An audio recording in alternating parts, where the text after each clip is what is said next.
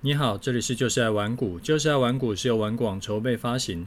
玩广是全台最大的投资教学与资讯平台，成立 Podcast 是为让更多投资人可以接收到正确的投资观念与技巧，成为市场赢家。我是楚狂人。诶，今天呢、这个不知道是怎样，然后一早起来呢，伸个懒腰，结果脖子就扭到了，所以呢，我现在处于一个不能动。诶，就是全身上下只有嘴巴在动的这个一个状态，因为其他呃不小心脖子动到就会生不如死。等一下录完节目啊，我就要去挂号那个看医生了，所以这个呃就跟你讲一下今天早上发生的一个很鸟的事情。最近呢、弄了 YouTube 的楚狂人频道，那目前呢已经上了两集了。第一集呢是讲多策略的操呃这个操作观念，那另外一集是讲说股票套牢很深的话要怎么处理的两个方法啊。之后预计啊每个礼拜理想理想是每个礼拜，但是呃可能实际上会是可能每两周会上一集新的内容。当初啊我也是考虑很久，说要不要另外录 YouTube，那至少我想了有半年这么久。因为你是长期听我节目的人，你就知道我们 Podcast 更新频率啊，从最开始是日更嘛，就是一个礼拜更新五集。然后来我撑了五个月之后呢，哎，忙不过来，就改成一个礼拜更新两次，就是礼拜一、礼拜四。后来又撑了超过一年半，然后发现还是忙不过来，所以我们才改成就是周更。因为一次的节目啊，我们稿我的稿子大概要写个接近八千字左右，所以真的是会没有时间写加录。结果竟然在没有时间多录一集 Podcast 的情况下，然后我又想说要去录 YouTube 节目。虽然说 YouTube 节目的时间短很多，但是因为是完全不同的形态嘛，所以全部都要重新学习。那我哪来的那么多时间跟动机呢？所以一开始啊，跟同事、跟老婆提出这个想法的时候，他们都一头黑线。诶，你不是都忙不过来了吗？怎么会这么想不开，也还要跳进去 YT 这个大红海呢？那我的起心动念很简单，因为我的 Podcast 节目是真的有帮助到很多人啊。之前也有跟你分享过，有呃好几位学员的来信说，呃。就是我的这个跟他大家分享的这些东西，然后有让他真的是学到很多东西，然后他后来有呃加入我的课课程啦，或者说是有学到很多呃，就是跟原本他的操作完全不一样的做法。那所以我知道我的分享的内容啊，是真的可以帮助到大家，也真的有人因为我的节目改变了他的一生啊，甚至是改变他整个家庭的这个就是家庭的状况。所以虽然呢，我已经有点累了，这件事情已经跟你讲了很多次，哎，就是讲了好一阵子，就是说我有点疲疲乏了这件事，但是我还是一直撑着，没有放弃，然后就是还是继续录下来。但是呢，因为我也看到很多听众有跟我在讲，他们分享他们这个我的 Podcast 节目给亲朋好友，结果呢，人家一看说哇，一集有。一集节目是四十几分钟，马上就冷掉，还没有开始，他就就就放弃了嘛。所以说就没有办法让他们去接受到正确的投资观念，所以也没有办法帮到他们，他就觉得很可惜。那听众觉得很可惜，我也觉得很可惜，所以我就一直在想，有什么办法可以让这种就是有用的。啊，好的投资观念，好的投资技术，可以分享给更多人，让他们也愿意，就是起码开始做一些改变。后来我想通了，啊，既然四十分钟太长，那我就浓缩精华到十分钟，十分钟上下。那只用听的可能不太好理解，那我就把画面也做好。我想这样做了以后呢，我的听众要转给他的家人朋友就会比较方便，也比较有成效。所以虽然呢，我已经忙不过来了，我还是想办法把时间抽出来，然后去录节目。但是因为最近我两间公司都在扩编，几乎每天都要排很多场的面试，所以我暂时啊就只能很苦逼的在周六去写 YT 的稿子，然后礼拜天呢就拉着老婆陪我去公司录影，就是呃公司没有人嘛，然后那也不会打扰到其他人，所以说我就拉着老婆陪我去，她帮我瞧一下灯光啊什么的。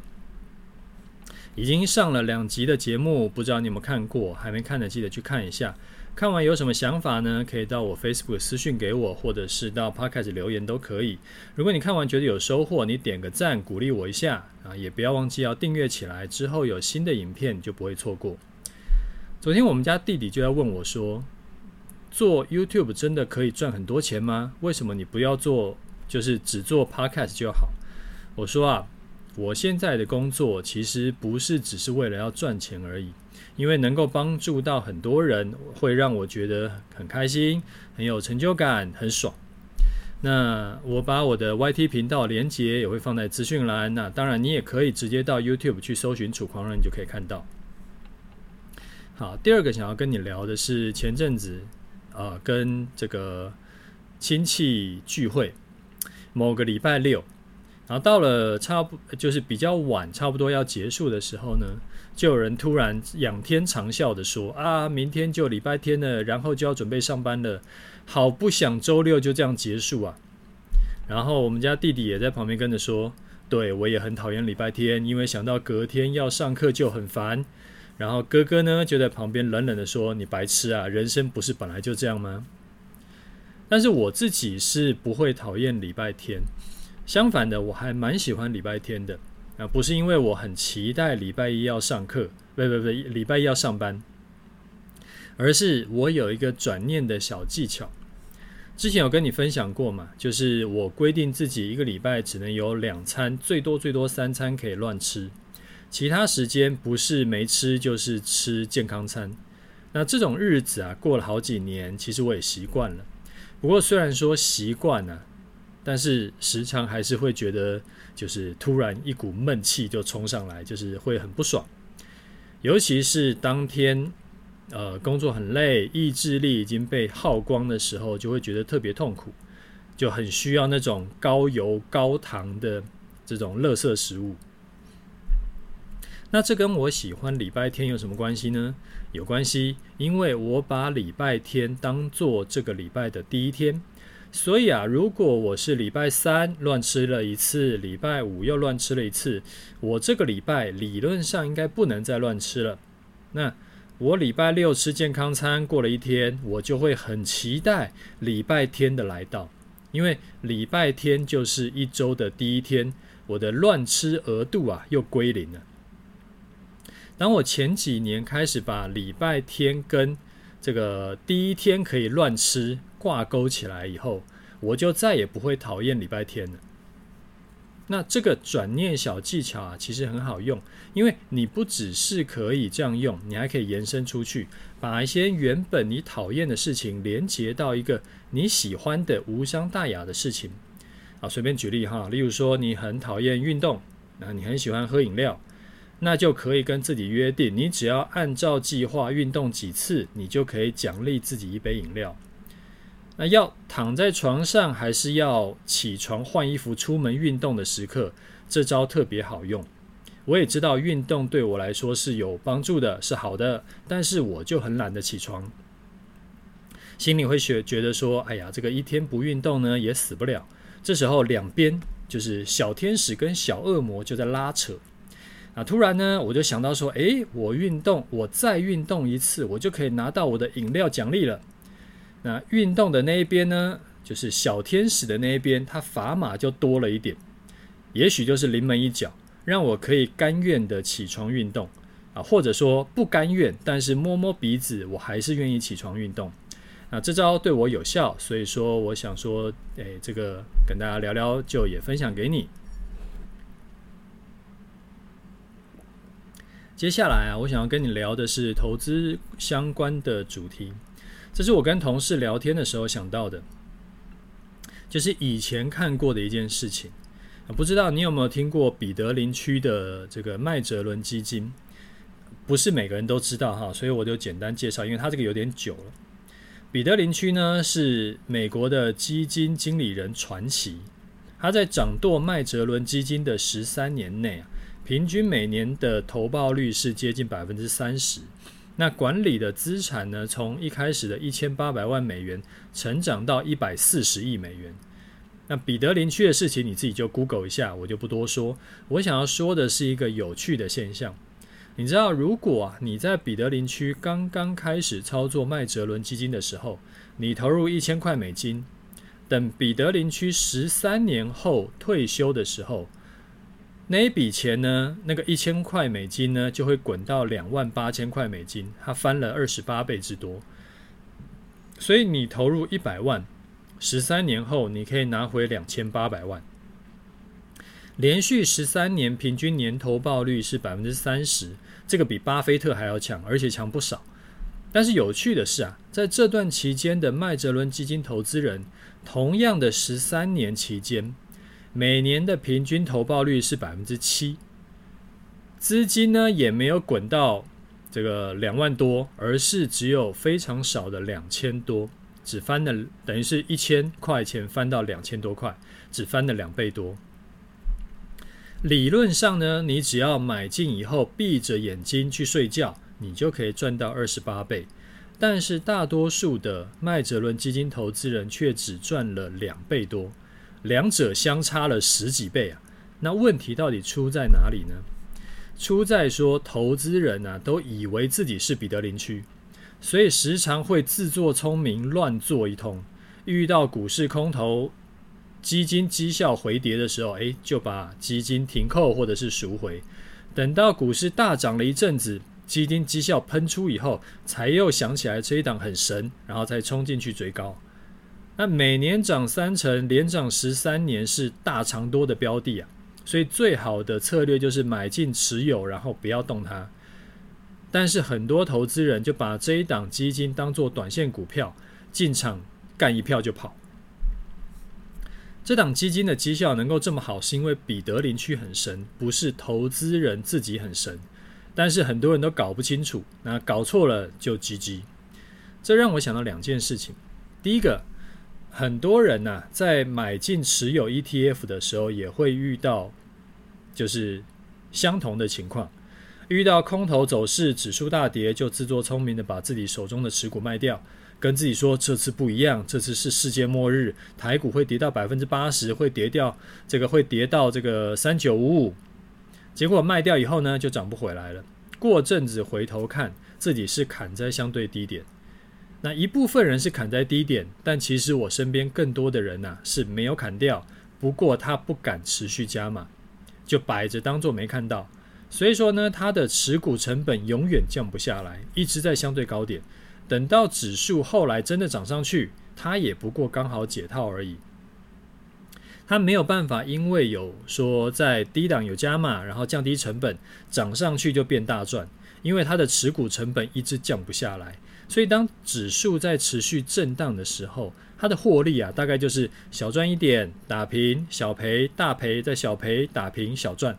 之后，就算指数有持续上涨，它的获利呢，也远不及那种有定期加码、降低成本的人。好，第二，就算是好的策略，也做不到百分之一百，任何盘势都能赚钱，一定是有顺风期跟逆风期。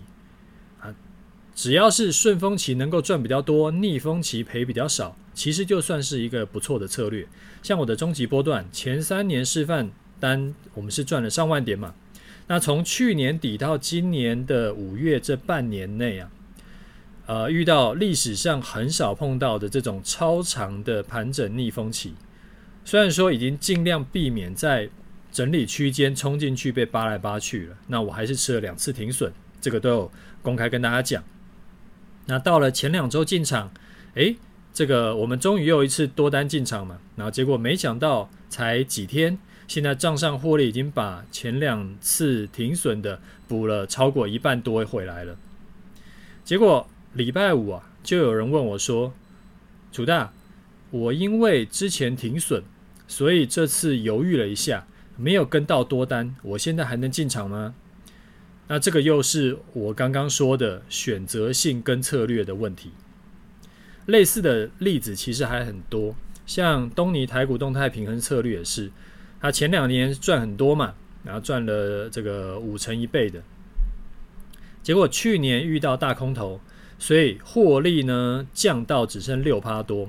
那有些学员就自作聪明，不照策略做了，然后今年年初社团就选到很多的标股，那狂赚四成，啊，结果这些学员就没赚到。所以其实又绕回来，当你手中有一套多年都有效的策略在跑，最近遇到一个逆风期，吃了停损或者是套牢，你还是要对他有信心，你要给他一点时间，而不是开始自作聪明，你想怎么做怎么做。难道你觉得你会比开发这套策略的人还厉害吗？那这边我再展开讲一下哈。虽然说遇到逆风期要坚持下去比较好，但是还是要稍微分一下。哪些策略要坚持，哪些策略不要坚持？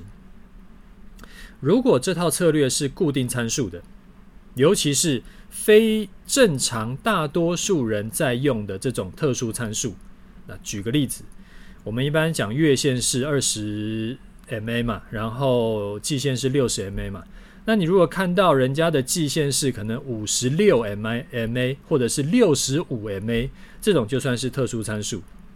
那如果你用的是这种特殊参特殊参数的这个策略，那最近失效赔钱，你就可以考虑要封存它，因为特殊参数的策略很可能坏掉以后就再也回不来。那如果这个策略呢，不是特殊参特殊固定的参数，而是好比说看形态啦，或者是大众都在用的参数。那这种策略啊，之后涨回来的几率就会比较大。通常获利跟亏损它是周期性的，就是赚了一阵子，诶，赔一阵子。然后你如果停掉不做的话，很可能没多久这套策略又开始赚钱，但是你却没有跟到。那可能你会讲说，呃，遇到亏损或者是套牢会担心呢、会不会就此呃这个爆掉？会不会呃我的财产就就此归零？所以修正下来不加嘛，也算是降低亏损的做法嘛。我可以理解这种会害怕的心态，这就算是呃你踏入市投资市场的一个考验了。因为哪有什么又可以轻松容易赚钱，然后又不用承担风险的这种好事，那种一定是诈骗了。那你真的太纠结的话呢？你可以用我时常在讲的这个多策略操作，你把资金分成几份做不同的策略，这样子就算遇到其中一种策略啊，它是吃停损吃好几次，其他策略是赚钱的，你的压力呢就不会这么大，也比较不会想要呃自作聪明去赖皮这样子。那多策略操作，如果你是新来的，你不知道那是什么东西，你可以去看一下我 YT 频道第一集节目，它就有在讲。呃，我就是在讲多策略的观念。好，最后一个想要跟你聊的是，呃，最近台湾不是全民在追捧 ETF 吗？买零零八七八的，买零零七一三的，买零零五六的，很多人嘛，所以就发生了一件很有趣的事情，就是我没有，就是呃，我不讲这件事，可能很多人你不会发现。你看哦，你把。华硕、仁宝、英业达、广达这些公司的前十大股东的这个持股明细拿出来看，不是持股明细啊，就是持股比例拿出来看，你会发现前几名甚至第一名持有这些股票最多的股东就是零零八七八，它会上面写说国泰台湾 ESG 永续高股息 ETF 基金专户。那发生这种奇妙的事情呢，就是因为。零零八七八是追求高配息嘛？那这些 PC PC 厂啊，这些年都是稳定配息，所以说零零八七八的前几大成分股呢都是 PC 厂。那他募集资金以后，就会需要买进这些公司的股票。那买着买着，不小心就买成最大股东了。他比公司老板持有的还多。在多头的时候，这是好事嘛？因为基金买进这些公司股票，然后它会推升股价，股价上涨呢，又回头让 ETF 基金也涨价，股民就受惠，看到绩效很好，他就再加码买进 ETF，形成正向循环。但是有好就有坏，风险就是如果遇到空头的时候啊，可能会形成死亡螺旋。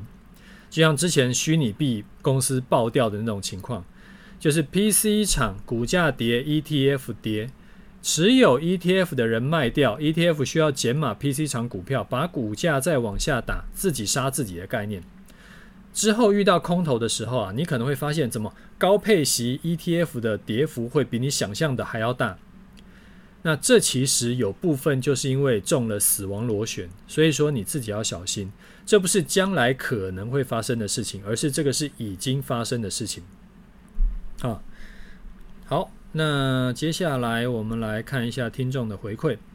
好，第一位听众他说感谢楚大，哦，他叫 Michael Jane。呃，终于找到在哪里给五星了，谢谢楚大的教导。好，谢谢你的五星哈，也很高兴我讲的东西对你有帮助。好，第二位听众叫小金，他说楚大有空的时候会做什么休闲娱乐呢？楚大好，最近萨尔达王国之泪出了，小弟下班回家以后呢，就一直在冲进度。周末从早上打到深夜，隔天继续，真的非常好玩。现在已经打到后期快全破了，但是这款游戏啊，就算全破以后，还是值得继续玩，非常推荐给您跟两位公子。好，小金，谢谢你的推荐。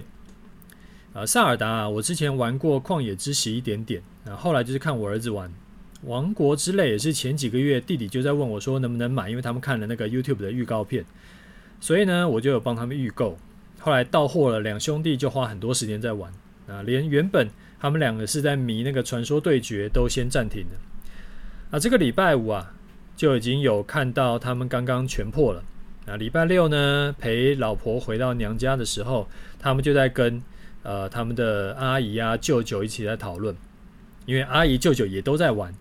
啊，我发现身边真的很多人都在玩，不只是亲戚，我身边好几个。开公司的老板朋友也都迷上，每天都在讲说要去征服海拉鲁大陆，然后又要呃又说什么搞定了几个神庙。我觉得这件事情非常有趣，就是全民都在热的事情。那我自己休闲的时候啊，我比较不会去打电动，因为太累了。我通常呢是这样，呃，要么我就是陪老婆看剧，像前阵子陪老婆看了《人选之人》，还有那个《最佳利益》。要么呢，我就是自己躺在床上划手机，把脑袋放空一下。啊，之前朋友会约说去户外运动或者是聚会，我也都不是很想去，因为我就很宅嘛。没有工作的时候，就只想在家里躺着。所以严格说起来啊，我没有什么特别的休闲活动。当宅男就是当得很自在。我想起之前确诊在家隔离的那段时间，其实完全不觉得有什么痛苦，因为。这就是我平常没有在诶没有去公司的生活形态。好，再来一位听众，台南小张，他说月月配息的问题。楚丹您好，这最近因为零零五六改为季配息，然后我在网络上就看到有人说，只要买零零五六加八七八加七一三就可以达到月月配息的效果，不知道您觉得这样配置如何呢？好，小张你好哈，我知道这件事情，就是前两天呃到处都在讲嘛，就是零零五六呢被八七八击到了，现在也改成每季配息。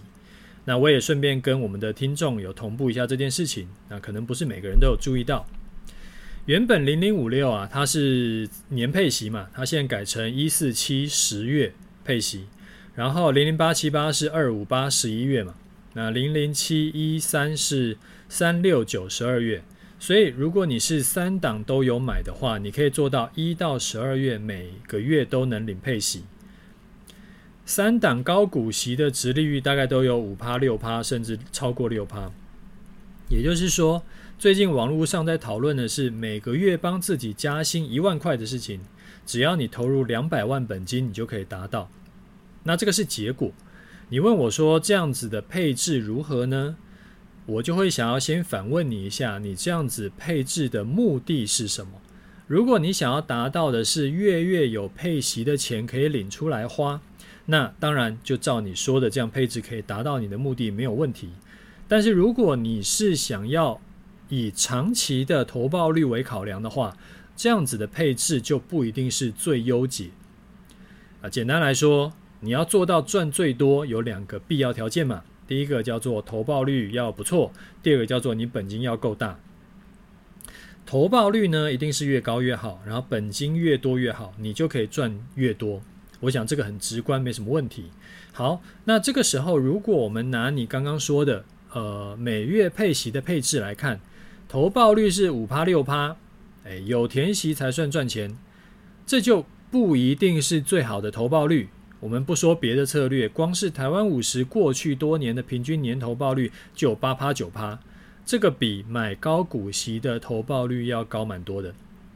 那本金越多越好，这个条件，如果你是每月加薪为目的的话，你拿到钱以后会做什么事情？其实就会影响到你之后的成果。你是拿到配息以后，你会再重新加码进去呢，还是你拿到钱你就会把它花掉？拿到钱就加码进去，你才会让本金越滚越大嘛，然后之后赚的才会越来越多。你拿到钱就花掉，就没有复利效果，每年单利。六趴其实不高。如果你要再投入增加本金的话，那你为什么要追求每月配息呢？你拿了配息还要每每个月重新加码，那不是让自己很忙吗？那也有听过另一派的说法是说，像零零五零这种市值型的 ETF 啊，涨跌的幅度比较剧烈，与其等它涨上去，还不如说我先领个现金出来更踏实，起码我先领到钱了。那这样的说法呢，乍听之下很有道理，但是我还要多问一句：领了现金，然后呢？然后你还是得要再投进去嘛？那既然还要还是要再投进去，那一样可能会发生这种你投入后高配息 ETF 就大跌的情况。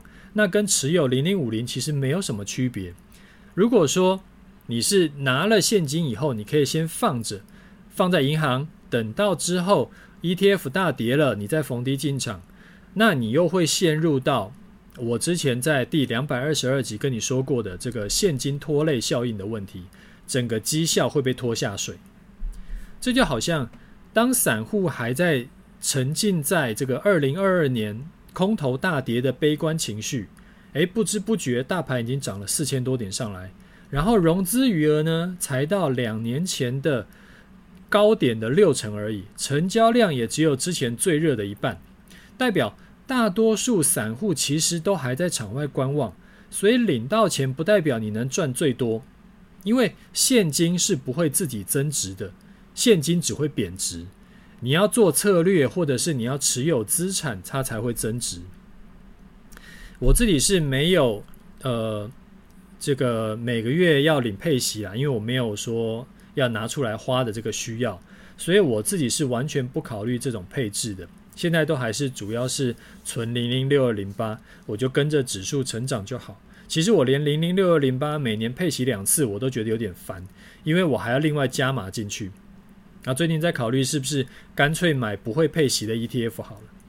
好，总结一下，呃，适不适合这种每月领配息的配置，要看你追求的是什么东西。你要的是每个月能够领钱出来花，那这样子配置当然很 OK。那你要的是十年、二十年、三十年后总资产的成长最多，你就不应该是选择这种配置。当然，你也可以两个都做，你就一部分钱买零零五零，一部分钱买高股息 ETF。这样子的话，你可以每个月诶领一些钱出来花，而且你也可以参与到市值成长。那这个算是。最入门的一种多策略操作。好，那最后我们来看一下盘势哈。